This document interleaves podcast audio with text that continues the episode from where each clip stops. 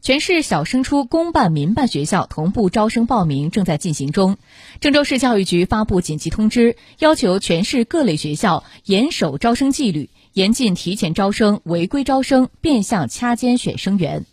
记者从市教育部门了解到，近期市教育局接到家长反映，个别义务教育阶段学校违规组织招生、承诺录取、提前锁定生源等，严重违规招生。为进一步严肃招生纪律，维护招生秩序，市教育局发出通知：各类义务教育阶段学校需严格遵守招生工作纪律；公办义务教育阶段学校按照免试相对就近的原则划片招生；民办初中学校报名人数超过招生计划的，实行电脑随机录取；报名人数未超过招生计划的，实行注册入学直接录取。通知要求。各学校要严格按照法律法规和有关教育政策规定进行招生宣传，严禁发布虚假招生信息，欺骗或误导学生及家长；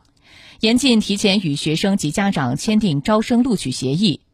严禁学校自行组织或与社会培训机构联合组织以选拔生源为目的的各类考试，或采用社会培训机构自行组织的各类考试结果。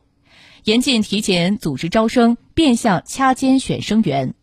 严禁义务教育阶段学校设立任何名义的重点班、快慢班；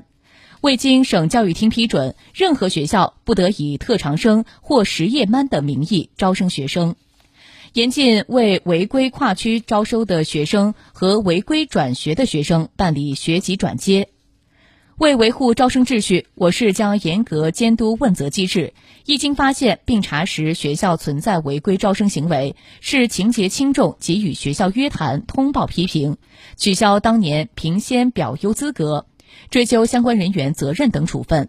对于违规招生的民办学校，给予降低年检等次、减少下年度招生计划等处理。情节严重者，责令停止招生，直至吊销办学许可证。